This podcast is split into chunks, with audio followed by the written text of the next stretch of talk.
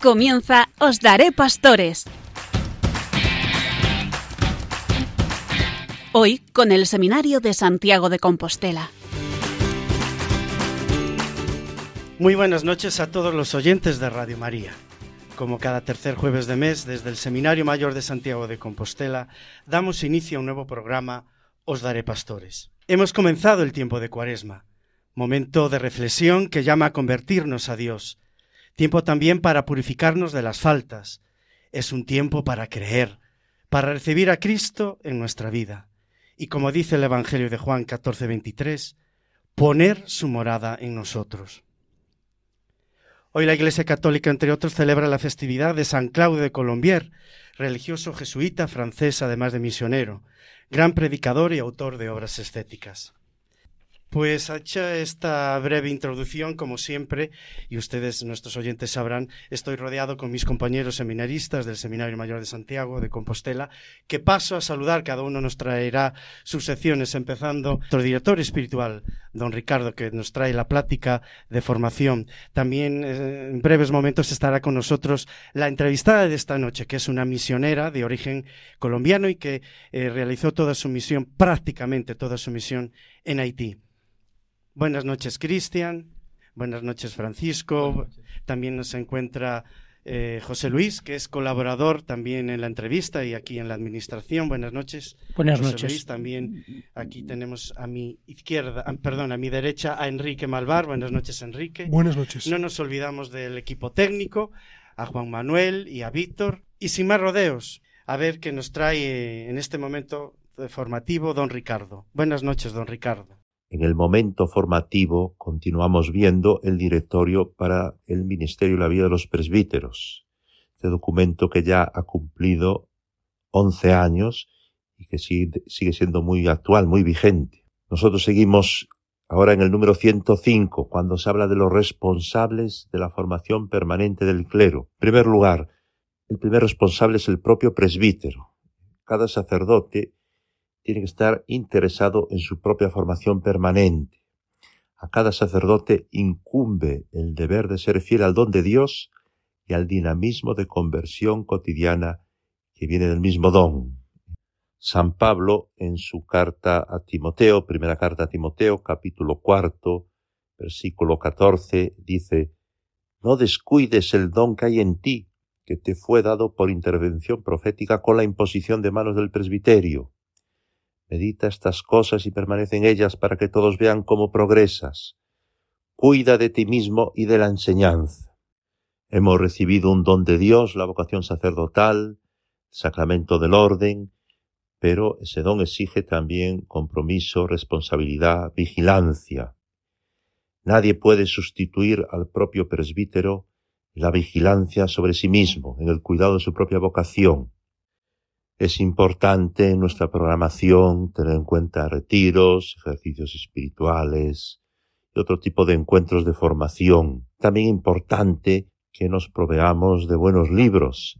Dice el directorio que entre las lecturas el primer puesto lo debe ocupar la Sagrada Escritura, después los escritos de los padres, los doctores de la Iglesia, maestros de espiritualidad antiguos y modernos, los documentos del magisterio eclesiástico.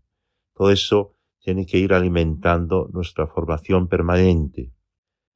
También nos ayudan mucho los escritos y las biografías de los santos. Ellos nos estimulan a la santidad, nos estimulan al radicalismo evangélico, nos impulsan a ser fieles al Señor en la vocación. Dentro del presbiterio también es muy importante que crezca y se desarrolle la cooperación de todos los sacerdotes en el cuidado de su vida espiritual y humana, así como en el servicio ministerial. La pertenencia al mismo presbiterio ha de hacer surgir entre nosotros vínculos de caridad apostólica, de ministerio de fraternidad, como dijo el Concilio Vaticano II. Además de la importante labor que desempeñan las delegaciones para el clero y otras instituciones diocesanas, hay que resaltar el papel de las asociaciones sacerdotales, que crean vínculos de fraternidad entre los presbíteros y que les ayudan en su vida humana y espiritual. La Iglesia tiene en gran consideración el trabajo que estas asociaciones, así como los movimientos y las nuevas comunidades aprobadas, cumplen en favor de los sacerdotes. Lo reconoce como un signo de la vitalidad con que el Espíritu Santo renueva continuamente a la Iglesia.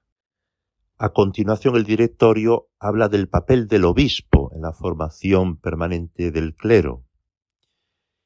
Dice el directorio que el obispo debe tener una actitud de padre respecto a sus sacerdotes, comenzando ya por los seminaristas, evitando una lejanía o un estilo personal propio de un simple empleador. En virtud de su función, siempre debe mostrarse cercano a sus presbíteros, fácilmente accesible. Su primera preocupación deben ser sus sacerdotes, es decir, los colaboradores en su ministerio episcopal.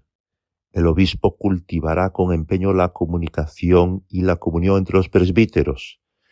Tendrá cuidado también de fomentar entre ellos la importancia de la formación permanente, de estimularlos y de programar un auténtico plan con los medios, las estructuras necesarias para que esa formación permanente se lleve a cabo. El obispo sabrá pedir la colaboración del Consejo Presbiteral, que, por su naturaleza y finalidades, es el organismo idóneo para ayudarlo, especialmente en lo que se refiere a la elaboración del plan de formación. Además, todo obispo se sentirá sostenido y ayudado en su tarea por sus hermanos del episcopado. Es necesario que el mismo obispo nombre un grupo de formadores, que las personas sean elegidas entre aquellos sacerdotes más cualificados y estimados por su preparación y por su madurez humana, espiritual, cultural y pastoral.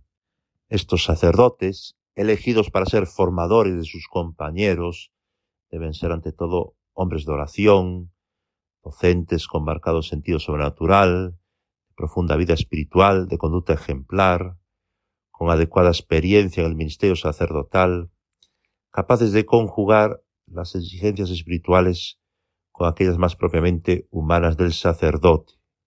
Los formadores deben ser colaboradores de confianza del obispo, que es siempre el responsable último de la formación de los presbíteros aparte del grupo de formadores, el directorio cree oportuno también crear otro grupo que le llama grupo de programación y de realización, que es un grupo sobre todo ejecutivo para fijar bien todo el tema de la formación permanente, en cuanto contenidos, en cuanto la estructura de los cursos, programación de fechas, este grupo de programación y de realización, más de tipo ejecutivo, actuaría unido en comunión con el grupo de formadores.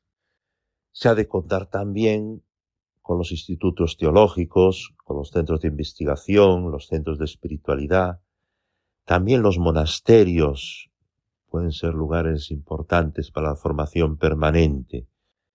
En algunos casos será necesaria la colaboración entre diócesis. A veces hay proyectos, hay programas que superan las capacidades de una diócesis. Será necesario entonces la colaboración interdiocesana. Aquí en Galicia hay que decir que tenemos una experiencia muy bonita y muy valiosa, son las jornadas de formación permanente del clero en Pollo, en el monasterio de Pollo, junto a la ciudad de Pontevedra. Tiene lugar todos los años, ya llevamos 30 años de estas jornadas y son muy ricas porque hay momentos de fraternidad, de encuentro humano, hay momentos de espiritualidad, de oración y también son muy ricas por los ponentes que vienen a tratar temas intelectuales y pastorales. Y hay esa convivencia del clero de toda Galicia. Hay sacerdotes de las cinco diócesis de la provincia eclesiástica. Pues todo esto hay que potenciarlo, hay que seguir mejorándolo si cabe, pero por ahí va el camino de la formación permanente. Pues hasta aquí el momento formativo. Nos vemos el próximo mes. Gracias, don Ricardo, por traernos este momento formativo para esta nueva edición del programa Os Daré Pastores. Como les decía al inicio del, programa, tenemos con nosotros a una misionera. Ella es nativa de Colombia, realizó toda su misión, prácticamente toda su misión en el país de Haití. Ella se llama Gloria Inés González Ramírez, está aquí con nosotros y es hermana de la Caridad Dominicas de la Presentación. Pues buenas noches, hermana Gloria, ¿cómo se encuentra? Pues eh, Fernando, muy bien, aquí en este porción de tierra de Galicia. Muchas gracias a ti por venir a encontrarme para poder compartir un poquito esta experiencia de misión y de periferia. Bueno, muchas gracias a usted, hermana Gloria, por atender aquí los, micrófonos, de Radio María. Encantados de tenerla eh, con todos nosotros, porque la verdad eh, su experiencia nos va a servir mucho a nosotros, aquí desde el seminario como seminaristas, pero también a nuestros oyentes. Bueno, no sé eh, cómo se adapta a nuestro clima gallego. Eh, uno de los temas de Manos Unidas es la crisis climática. Precisamente yo vengo de un país mm, de, mucho calor, entre la temperatura entre 35 y 39 grados. Y mm, vengo a un lugar donde veo totalmente clima diferente, medio ambiente diferente, comida diferente, muchos productos que no los tengo en Haití. Y, y me he adaptado, porque uno al lugar que llegues, haz lo que vieres. Eh, le voy a hacer una pregunta así de, gastronomía gallega. ¿Ha probado ya el pulpo? Pero mucho pescado, mucho pescado. Bueno, hermana, gracias, gracias de nuevo porque sabemos que para la semana eh, se echa aquí poquitos días, ya para la semana regresa ya a su país. Bueno, pues usted, ¿de dónde viene? ¿Qué hace? Eh, Fernando, yo soy hermana Gloria Inés González Ramírez, soy mm, dominica de la presentación, soy de nacionalidad colombiana, que trabajo en Haití, ¿sí? Hace 26 años, cumplo el 14 de febrero, y con muchos años de experiencia, porque de compartir, de vivir, de hacer algo por los más vulnerables, los más pobres. Eh, como vocación tengo, además de la vida religiosa, que la amo mucho, eh, mi opción por Jesucristo, también soy una apasionada por la educación. en Colombia trabajé varios años en nuestros colegios, trabajaba con jóvenes, ahora en Haití también trabajé mucho tiempo con un colegio eh, que administraba, pero la misma inseguridad permitió que lo dejara y ahora me dedico a la educación de los niños entre 2 y 5 años. Hermana, ¿cuál es el campo de visión en Haití? Nuestro campo de misión en Haití, Fernando, es muy, muy variado y muy complementado. Haití es un país que tiene muchos, muchos problemas. Te voy a ubicar un poquito y a ubicar a la audiencia para que sepan dónde es Haití. Haití no es Haití, es Haití que queda al lado de República Dominicana, en el Mar Caribe. Haití tiene todos los problemas y la crisis eh, política, climática, administrativa en su extremo, porque no hay voluntad política, porque no hay un gobierno que tenga buena voluntad de buscar el bien común. Y entonces, ¿quiénes son los más desfavorecidos? La población. Eh, no hay los servicios públicos necesarios, como es la como es la electricidad. Yo gozo aquí viendo la luz por la noche, paseando. Yo en Haití no puedo salir después de las seis de la tarde porque es plena capital, pleno país y no hay luz eléctrica. Aún la gente cocina con carbón. También no hay transporte, servicios públicos para que la gente se transporte. Las carreteras son malas, ¿sí? No, no, para ir de un lugar a otro se puede demorar uno, tres y cuatro horas en la misma ciudad. No hay agua potable. Por eso muchos niños son, eh, aparecen enfermos de diarreas porque el agua no es potable. Entonces no hay como todos estos medios necesarios para poder filtrar el agua. También quería decirte que eh, a nivel de inversión, Haití tiene el Producto Interno Bruto más bajo que, que Haití porque no hay quien invierta que República Dominicana. A pesar de que es una misma isla, son dos países diferentes. Dirán, pero ¿por qué a República no ayuda a Haití? Porque es que de todas maneras son totalmente diferentes, lenguas diferentes, y a mí me parece que Haití es un país que demanda mucho, desgasta mucho por la cultura, por la lengua, por el vudú, ¿sí? porque es una cultura que tiene un sincretismo religioso, tiene toda clase de religiones y nosotros como Iglesia Católica, como congregación religiosa, ahí estamos tratando de respetar mucho la cultura, eh, de, de no imponer, ¿sí? Ojo a esto, se lo digo, no imponer, sino proponer, porque ese es el problema de muchos evangelizadores, que llegan a un país que no conocen e imponen sus cosas y ese es el fracaso número uno. Bueno, en toda esta realidad, yo quiero presentar a Haití como un país sufre mm, el problema de deforestación. La gente cocina con carbón, entonces cortan los árboles.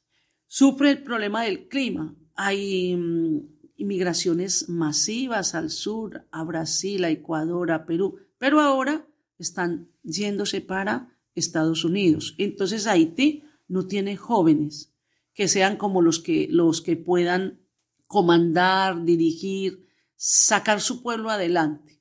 La mayoría de los jóvenes tienen que buscar un porvenir mejor y piensan que el sueño americano es el ideal.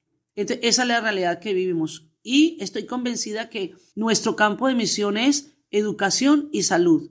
Y a mí me tocó el terremoto, me ha tocado muchas cosas en Haití. Entonces, nuestros dos proyectos en el centro misionero Maripus Pan es el centro pediátrico que acoge niños mm, de la zona con enfermedades patológicas muy raras, ¿sí? Y la escuela que es complemento a todos estos niños son niños entre 2 y 5 años. Tenemos, inscribimos para este año 207, pero la situación de inseguridad cada barrio tiene su grupo de gangs, de bandidos bien formada, bien armados. Ha creado un, terror en la gente que no, no, se puede salir. Todos estos factores hacen que el, que el, que el país no avance. Pero hay cosas también como luces que, que hay que recalcar en el haitiano. ¿Quién es el haitiano? El haitiano es una persona, ¿sí?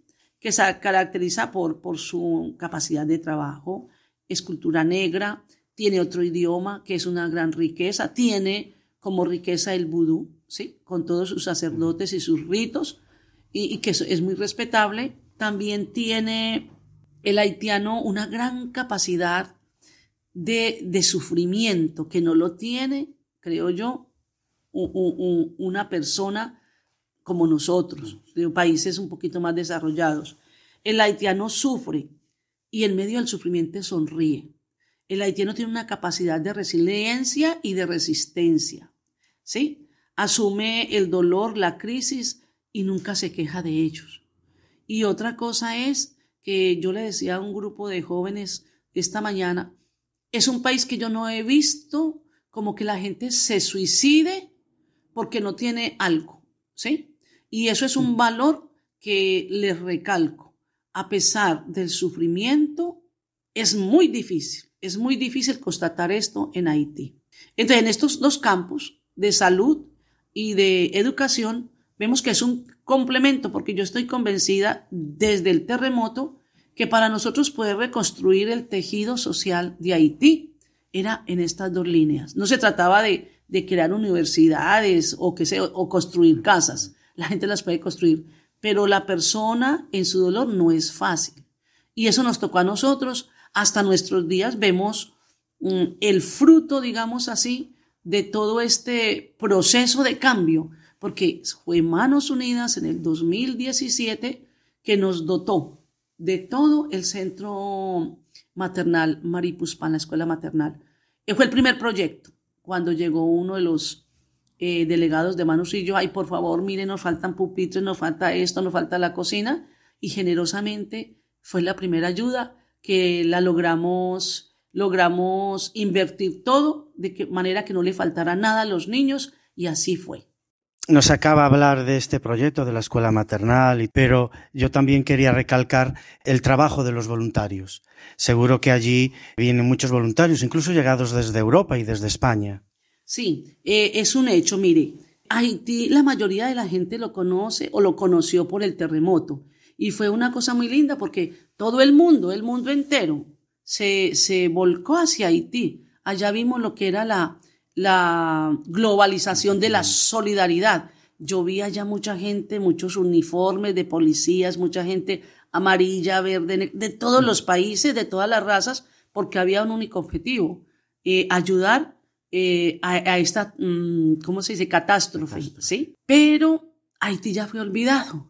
Entonces, cuando hablabas de voluntarios, sí, teníamos voluntarios. Aquí hay una, hubo una española muy querida, Alicia, que estuvo con nosotros durante un año. Teníamos médicos de Francia, voluntarios. Teníamos chilenas eh, por América Solidaria. Teníamos mucho voluntario, pero con toda esta crisis que además del COVID, ¿sí? Y que se ha ido ahondando más en estos tres últimos años de inseguridad, de inestabilidad, las embajadas dieron orden de que todos los voluntarios se fueran. ¿Quiénes quedamos?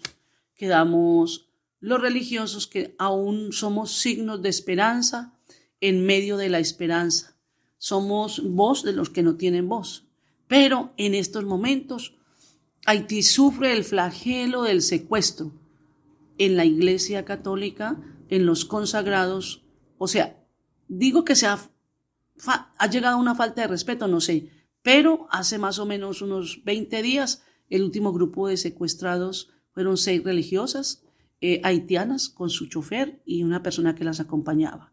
Afortunadamente a los cinco días las soltaron, pero ese es la situación de secuestros, de inseguridad en todo el país, pero que la vida consagrada está viviendo en Haití es muy delicada. Hay sacerdotes que han tenido que dejar su parroquia, porque allá llegan los grupos de maleantes, amenazan al sacerdote, sacan las sillas de la parroquia, toman trago, se ponen a cantar, a hacer música.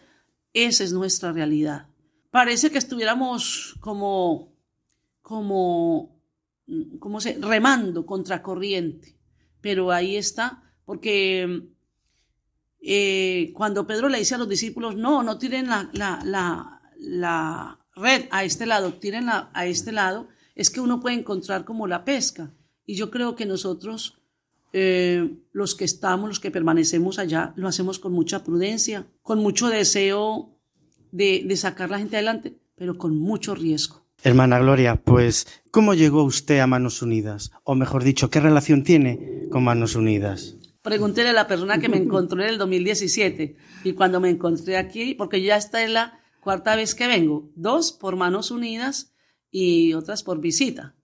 Y, sí, yo me acuerdo que el delegado, yo sabía que había llegado un delegado y yo fui a buscarlo, pero era otra realidad. Me desplazaba y le dije, ven, no, venga, venga a la escuela. Ya teníamos todo, todo pintado, nos faltaba, era cierto, la parte logística. Y sí. Entonces hemos tenido cuatro proyectos con manos unidas que ha sido como una bendición. O sea, yo creo mucho en la honestidad, en el trabajo silencioso, infatigable de los voluntarios, de todo el equipo que trabaja en Manos Unidas, porque Haití era el país de la ONG, de las ONG. Y allá llegó mucha gente, mucha plata que se perdió. Pero yo estoy convencida que una de las entidades o eh, fundaciones que existe y que permanece es Manos Unidas porque vela por sus proyectos, porque eh, sabe a quién llega. Es una ONG que se dedica también al desarrollo y la promoción de la dignidad humana. Y esto es muy importante. Entonces, em, nos apoyó también con América Solidaria un proyecto sobre COVID, de sensibilización eh, para padres de familia. Nos ha apoyado en este año pasado, porque estamos en el 2024, con dos proyectos de emergencia nuestra zona en estos momentos es zona de conflicto, ¿sí? Hay grupos eh, armados. Entonces, nuestra zona es zona de conflicto y hemos tenido que ayudarle a muchas familias con los kits alimentarios, pero también teníamos el problema de niños que por el cambio de clima, ojo a esto, en, sobre todo en vacaciones, mayo, junio, julio, agosto, dicen que venían unos vientos del Sahara y entonces niños con diarrea, con problema de piel, niños con fiebre y no sabíamos cuál era. Y yo dije, no, pero es que tantos niños de la escuela empezaron vacaciones y hay 17 ya acá o en un día. Entonces hay que hacer algo. Entonces yo llamé a la persona, Lucas, por favor, ayúdame. ¿Qué debo hacer? Mi hermana presente un proyecto de emergencia. Lo elaboré en tres o cuatro días porque yo ya conozco más o menos eh, la, la, el tema y, la didáctica de Manos Unidas y entonces muy agradecidas porque, porque llevamos a cabo y se cumplió este proyecto. Como saben, este año para el 2024 eh, el lema de la campaña de Manos Unidas eh, reza así, el efecto ser humano. Por lo que he podido leer en los programas y en los tríticos, pues eh, hace referencia a la injusticia climática eh, que sobre todo para más INRI eh, sufre eh, con mayor gravedad la población vulnerable. hermana, díganos ¿Por qué este lema? El sentido de este lema. Bueno, el sentido de este lema me parece que es muy impactante y, y, como nos decían, para Manos Unidas sacar este lema fue motivo de dos años de estudio sobre qué iban a trabajar. Ustedes saben que el Papa nos ha hecho muchos llamados a cuidar el planeta, a tener cuidado por la casa, ¿sí? La casa que nos habita. Y yo pienso que el lema va en esa línea. Mire, el único que puede cambiar un lugar es la persona, yo, ¿sí? Y cuando habla el, el efecto ser humano, el ser humano no puede ser un animal porque no tiene ni capacidad de raciocinio, ni de libertad, ni de responsabilidad. Todos somos llamados y me parece que mañana en la conferencia que vamos a tener con el expositor, él va a presentar físicamente toda la teoría sobre los problemas del cambio climático, las injusticias que se viven. Y yo decía, entonces yo voy a presentar todo la práctica, ¿cierto?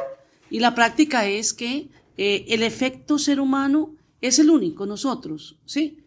Yo he participado ahora en colegios sensibilizando a los jóvenes. Muchachos, ustedes por un, una cosa que no coman, algo que no coman, lo van a, a, votar, ¿cómo se dice? Yete. Sí, lo van a votar, lo van a tirar. Lo sí, van a tirar. Sí, y no están pensando que en otros lugares hay gente que no tiene que comer. El agua. Yo aquí me he deleitado tomando agua pura, pura. En Haití no se puede tomar agua porque es muy calcárea. Y el agua, el agua ya no la encuentran fácilmente, como les decía. Los niños cargan en su cabeza el galoncito de agua para comer o para bañarse. Entonces, eh, está en, esa, línea de, de, del efecto ser humano, es porque rico, pobre, todos estamos llamados, de diferentes religiones estamos llamados a cuidar la tierra, a cuidar nuestro metro cuadrado. No se trata tampoco de, de despilfarrar, pero donde yo estoy, tomar conciencia que si yo tengo agua, hay otra gente que no tiene agua que si aquí hay frío y estamos con chaquetas y gorros, en otro lugar hay gente que el calor no lo deja dormir, como nos pasa a nosotros, ¿sí? Que a veces en verano tenemos que dormir en, en, en la parte de atrás del carro porque en las piezas el calor es intenso, donde sí se puede tomar agua, pero ya les decía, no es fácil. Entonces, toda esta campaña, y le agradezco a Manos Unidas porque es una campaña que abarca a todo el mundo. ¿sí? Ya lo decía yo, a todo el mundo y tenemos que hacernos conscientes que con el aporte que yo haga, ¿sí? Bueno, digamos un aporte financiero, pero también el aporte a nivel de que yo no puedo pensar en que voy a botar comida, en que voy a, a, botar agua, ¿sí? Hay que pensar que hay zonas áridas. Miren que el cartel de Manos Unidas me recordó mucho a Haití y no es de Haití. Por lo mismo, corregido y aumentado no hay árboles, es tierra, eso es como un desierto. Haití se llama país de montañas, de pequeñas montañas, pero las hay, sí, pero no, no son cultivables, pero la gente no le hace mucho a eso. ¿Por qué? Como te decía ya, hay mucha gente que ha salido de Haití y la tierra no les dice nada. Entonces, toda esta eh, cultura del reciclaje, empezarlo a hacer desde las casas, ¿sí? Yo sé que lo plástico lo tengo que echar en un lado, que las cáscaras en otros para poder hacer abono para, para las matas, que los, el metal, ¿cierto? Y a veces todavía, yo estoy segura que en muchas casas no se tiene esa conciencia de reciclaje. Usted que tiene en su cabeza tantos proyectos, tantas campañas, la experiencia varias que tiene, eh, que ha vivido, eh, ¿qué es lo que más valora de todo lo que realiza? Yo creo que eh, pues tengo una vocación y un llamado, ¿cierto?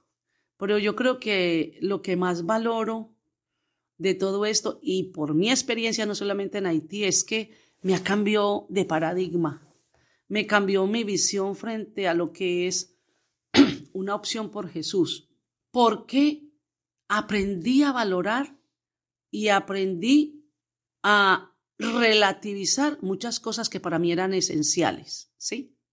Entonces, para mí eso me, me ha ayudado mucho.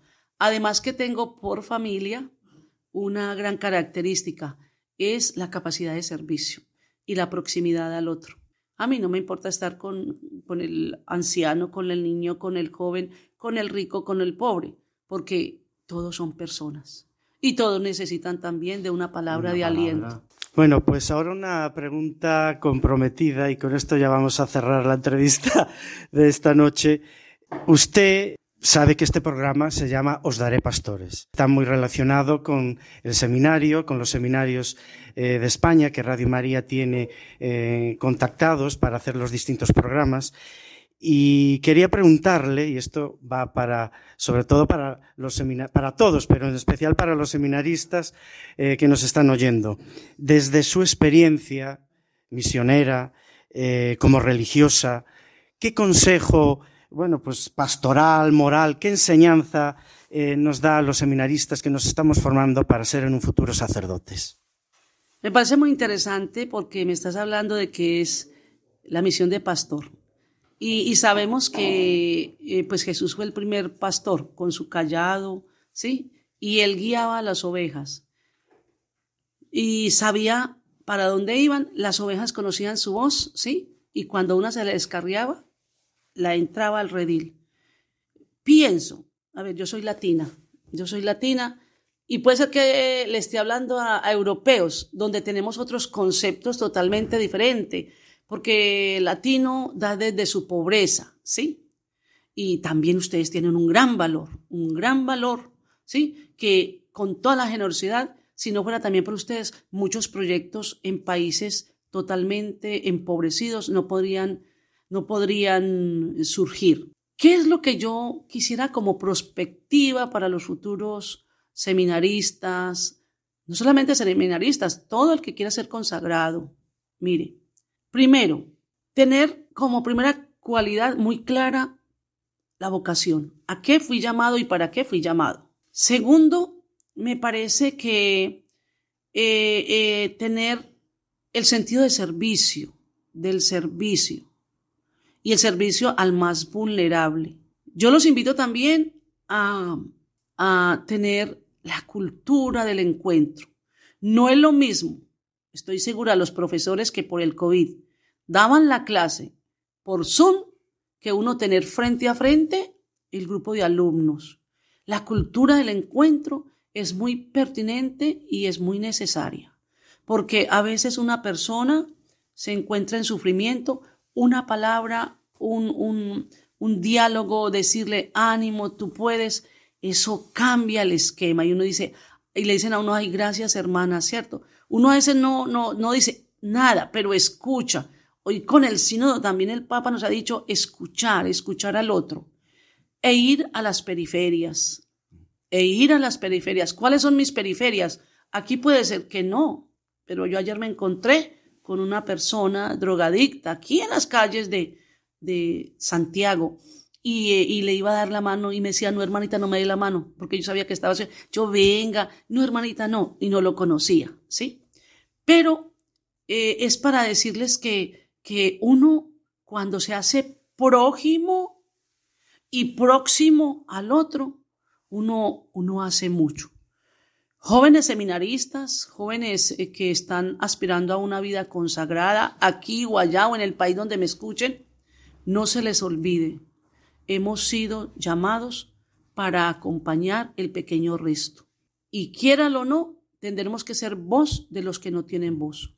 Con mucha prudencia, con mucha prudencia, no hacer, no cometer errores, porque a veces los, los pagamos, pero sí tener mucha prudencia y tener muy convencidos que solo nos trabajamos. El Señor nos acompaña en esta misión. Muchas gracias, Fernando. Bueno, pues como sabe, el tiempo en la radio es oro. Eh, tenemos que cortar ya la entrevista, pero como no, agradecerle eh, su disposición y acercarse aquí a los micrófonos de Radio María para eh, hablarnos de la campaña de Manos Unidas, pero también, así con su experiencia, pues sacar una sabiduría. Una sabiduría. Muchas gracias. Bueno, no se vaya sin probar el pulpo. ¿eh? Vamos a ver si, si las hermanas me, me ofrecen el pulpo. Gracias. Gracias, hermana Gloria. Eh, hasta la próxima vez y que tenga un feliz eh, regreso a casa. Y bueno, después de esta entrevista y de las experiencias que ha intercambiado eh, la hermana Gloria, seguimos con, con, otra sección y vamos a la sección musical que nos trae Cristian Espinosa. Buenas noches, Cristian. Buenas noches, eh, Fernando. Hoy les tengo una canción de Amanecer y se llama Como barro entre tus manos. ¿Cómo podría yo saber lo que tú esperas? de alguien que de corazón solo desea hacer tu voluntad, ser fiel a tu verdad, porque con cada cosa me hace recordar que no hay nada mejor que lo que tú me das. Y es que me falta el aire cuando no te siento. pues solo tengo vida si me das tu aliento. Y tengo miedo de poderme equivocar, si yo tan solo paso me puedo alejar de ti que eres mi vino y eres mi paz. Y como barro que se deja modelar, quiero que sea Señor mi vida entre tus manos y mi corazón de piedra se haga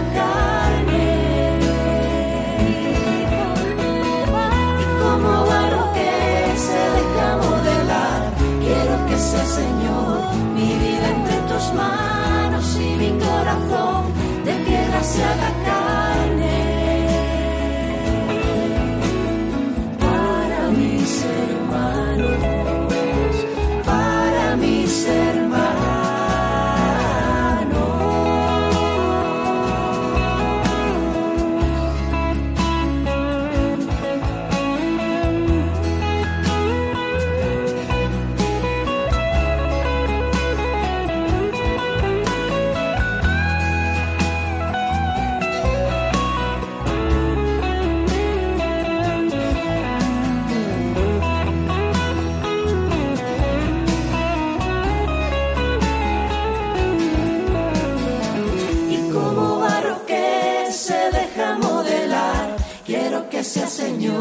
mi vida entre tus manos y mi corazón de piedra se haga carne.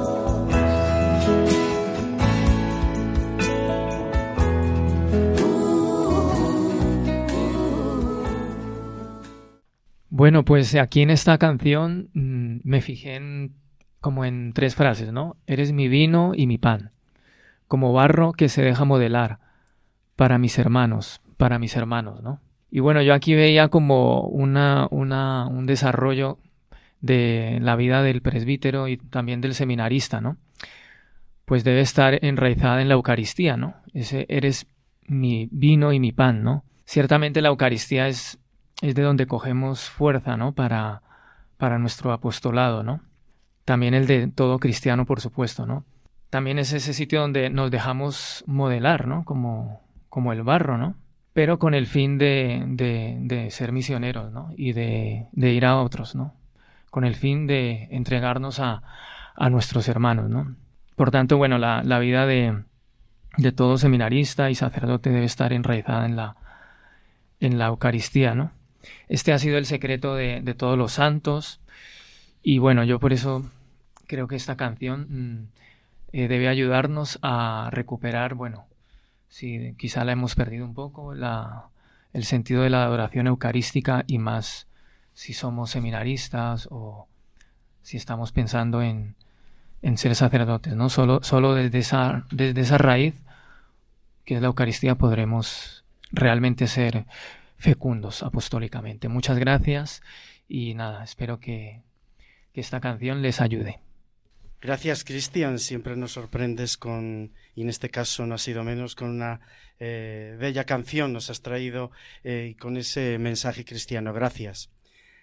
Dejando así a un lado ya la sección musical, la siguiente sección nos la trae eh, nuestro compañero Francisco. Buenas noches, Francisco. Muy buenas noches. Como Fernando. ustedes saben, eh, Francisco siempre todos los programas nos acerca eh, la voz del Papa. Todo Pues, tuyo, Gracias, Francisco. Fernando. Muy buenas noches a todos los compañeros y también a todas las personas que nos escuchan del otro lado de los micrófonos, ¿verdad? Pues el pasado eh, miércoles 7 de febrero el Papa Francisco ofreció, como es, como es costumbre, eh, en su audiencia una catequesis, en este caso la séptima de ellas, de una serie que está dedicada a tratar sobre los vicios y las virtudes. En esta ocasión abordó un tema que es muy, muy importante eh, para la vida diaria de, los creyentes, de los cristianos y de toda persona, y es que se refiere en este momento a la tristeza. Y aquí distinguió dentro de ella dos formas, una que conviene y otra que, que puede resultar como una enfermedad. Y aunque parezca eh, contradictorio, eh, dirá el Santo Padre que una tristeza puede ser amiga, que nos lleva a la salvación.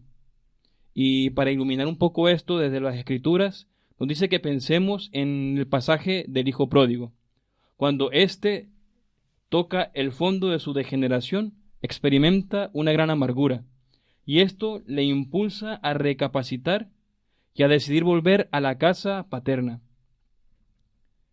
En este sentido, eh, la tristeza vivida así es una gracia eh, que permite tomar en manera positiva los gemidos por el propio pecado, que hace que recordemos el estado de gracia del que hemos caído, llorar porque hemos perdido la pureza con la que Dios nos, soñó, nos creó, pero no para permanecer en esta situación, no, sería un error permanecer allí, sino más bien para que sirva de punto de partida para retomar, retornar, perdón, a la gracia de Dios. Por tanto, hay una tristeza que conviene a la vida cristiana y que con la gracia de Dios ésta se ve transformada en alegría. Esta, por supuesto, no debe rechazarse y forma parte del camino de conversión de cada creyente. Y, en segundo lugar, dice el Papa que existe eh, otro tipo de tristeza, eh, y esta es un estado de abatimiento. Eh, es este segundo tipo de tristeza el que hay que combatir resueltamente y con todas las fuerzas, porque procede del, de- del demonio, del maligno. Esta es una enfermedad del alma, surge en el corazón humano cuando se desvanece un deseo o una esperanza. En todos los cristianos o todas las personas eh, hemos pasado por si- situaciones de pérdida, algunas pérdidas que son menores, otras pérdidas que pueden resultar mucho mayores, pérdida de cosas, pérdida de, de opciones de vida o pérdida de deseos, pero la pérdida de un familiar querido, de un familiar cercano, siempre representa un dolor muy profundo. Y es aquí cuando se puede vivir desde dos perspectivas, desde las dos perspectivas de tristeza que hemos dicho anteriormente. Vivida la tristeza como un momento de reencuentro con la gracia, es decir, desde la esperanza, o vivida la tristeza como un momento de decaimiento, de angustia de sufrimiento sin poder salir de él. Y pregunta el Papa, nos pregunta a todos, ¿qué debo hacer cuando estoy triste? Y responde, detenerte y ver, ¿esta tristeza es buena? ¿No es buena esta tristeza? Y reaccionar según la naturaleza de la misma, es decir, vivir desde la esperanza o del desconsuelo o la desesperanza. Y por último, hace una reflexión preciosa acerca de la resurrección en relación con la tristeza. Y dirá el Papa, por una, por muy llena que esté la vida de contradicciones, de deseos incumplidos, de sueños no realizados, de amistades perdidas, gracias a la resurrección de Jesús, podemos creer que todo esto se salvará. Jesús ha resucitado no solo para, para sí mismo, sino también para nosotros, a fin de rescatar todas las felicidades que no se han realizado en nuestras vidas. La fe expulsa el miedo y la resurrección de Cristo quita la tristeza como la piedra del sepulcro. Y dirá por último el Papa una frase que para mí es lapidaria, dirá, cada día del cristiano es un ejercicio de resurrección. Pues bueno, esto es un poco lo que el Papa nos compartió en esta, en esta audiencia y espero que, que sea de provecho espiritual para cada uno de, de los que están escuchando esto, esto junto con nosotros. Pues gracias Francisco por traernos con la voz del Papa ese mensaje de alegría y de, aliento y sobre todo hablabas tú eh, por voz del Papa de esperanza que es la vitamina eh, del cristiano, la gran fuerza del cristiano. Gracias Francisco. Dejamos ya esta banda y ahora voy a la banda de mi, de mi derecha y tengo a Enrique Malvar que como ustedes saben nos va a traer la sección del espacio abierto. Enrique, buenas noches. Buenas noches Fernando, buenas noches a todos. En la Iglesia hemos comenzado recientemente el tiempo de Cuaresma. Llamamos Cuaresma, como todos sabemos, a un periodo de 40 días de preparación para la Pascua. La Iglesia se une todos los años una vez y otra vez y otra vez durante estos 40 días de preparación al misterio de Jesús, al misterio de Jesús sufriente en el desierto abandonado propone a los fieles, a los que formamos parte de la Iglesia, pues distintos ejercicios, como es el ayuno, la, la abstinencia, la penitencia, pero ciertamente podemos caer en el fallo de considerar la cuaresma como un año más, una época más. Los que, los que, formamos parte de la Iglesia estamos muy acostumbrados a repetir cíclicamente todos los periodos litúrgicos. Todos los momentos para el creyente son únicos. Todos los días Jesús sale a nuestro encuentro a nuestro lado y espera cada día que resucitemos a una vida nueva. Espera cada día que hagamos como un gran cambio de vida. Como todos sabemos, la cuaresma comienza el miércoles de ceniza. Comenzó ya, cuando hemos, nos hemos marcado en la frente con la señal de, la cruz, con el signo de la ceniza. Son días de penitencia. Todos los días del cristiano deben ser días de penitencia, de negarse a sí mismo para abrirse a Dios y a los hermanos en este tiempo de cuaresma, pues esta santa práctica la llevamos a, cabo con más, con más fervor. Jesús nos invita en esta cuaresma a no pasar de largo ante las necesidades del prójimo. La imposición de la ceniza nos debe recordar que vivimos en comunidad y que debemos recorrer el tiempo de nuestra espera con los demás. Jesús murió y resucitó por todos, y nadie se salva solo, ni llega a la plenitud de la vida solo. La imposición de la ceniza tiene como signo la estructura de la penitencia. Debemos recordar ante todo que la Iglesia está llamada a ser consciente de que nuestra vida es una vida que pasa, de que debemos dar obras, frutos en abundancia para poder presentar ante el Padre. Cuanto más seamos de Cristo, más necesitamos de la penitencia diaria. Uno no llega a la santidad plena. A quien más se le dio, más se le exigirá. ¿Y cuánto, cuántas cosas nos da Dios cada día? y cuánto tiene derecho a exigirnos. En este tiempo de Cuaresma, la Iglesia nos invita a una meditación y oración, pues de la palabra de Dios, de la Escritura, del magisterio, ¿por qué no? Y abrirnos a la libertad y a las sorpresas de Dios.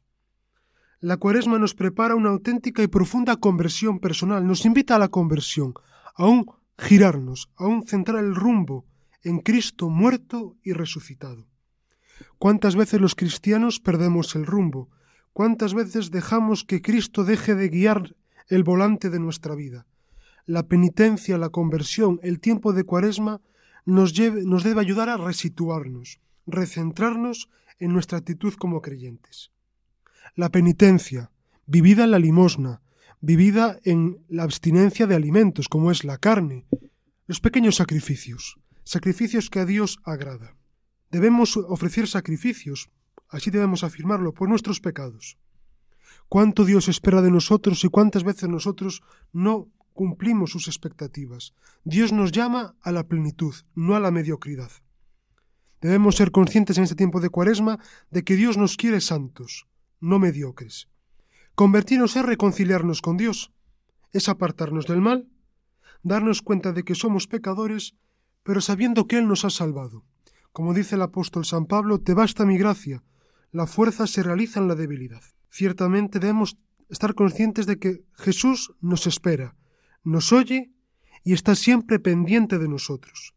Debemos recomenzar todos los días. El santo es aquel que sabe levantarse mil veces al día si es necesario. Que este tiempo de cuaresma nos ayude a abrirnos a Dios, a abrirnos a los demás y por tanto abrirnos a la reconciliación con Dios y con los demás. Muchas gracias. Gracias, Enrique, por tu sección y, bueno, como saben, eh, la sección del espacio abierto eh, es la sección final de, de nuestro programa. Hemos llegado al final del programa de hoy. La verdad que se pasa el tiempo eh, rapidísimo al estar acompañado de, de grandes compañeros, pues la verdad es que se está muy a gusto y el tiempo pasa y no nos damos cuenta. Bueno, hemos llegado al final del programa, como les decía, agradeceros a todos vuestras secciones. Voy a dar un sal, una, un, una despedida a todos. Gracias, don Ricardo, que está aquí con nosotros. Buenas noches. Buenas noches, Cristian. Buenas noches, Francisco. También José Luis, que se ocupa de cosas aquí de la administración. Gracias. Gracias, Enrique Malvar. Gracias. También a nuestro cuerpo técnico. Os emplazamos al próximo programa, Juan Manuel y Víctor, y como no, también eh, dar un saludo y darle las gracias merecidas a, a, la entrevistada de esta noche. Que tenga un buen, feliz viaje de regreso a su tierra natal, Colombia. Y como no, también a nuestros oyentes que están escuchándonos desde la radio, desde internet. Gracias a todos por escucharnos una vez más en, este, en esta edición. Os emplazamos a otro nuevo programa, os daré pastores. A igual que dábamos comienzo el programa, lo despedimos inmersos ya en la cuaresma, preparándonos para encontrarnos con el Señor resucitado, escuchando su palabra, orando y haciendo buenas obras. Y por ello también rezamos a su Madre, a nuestra Madre Santísima. Les habla Fernando Ramos, tengan buenas noches. Dios te salve María, llena eres de gracia, el Señor es contigo, bendita tú eres entre todas las mujeres y bendito es el fruto de tu vientre Jesús. Santa María, Madre de Dios, ruega por nosotros pecadores, ahora y en la hora de nuestra muerte. Amén.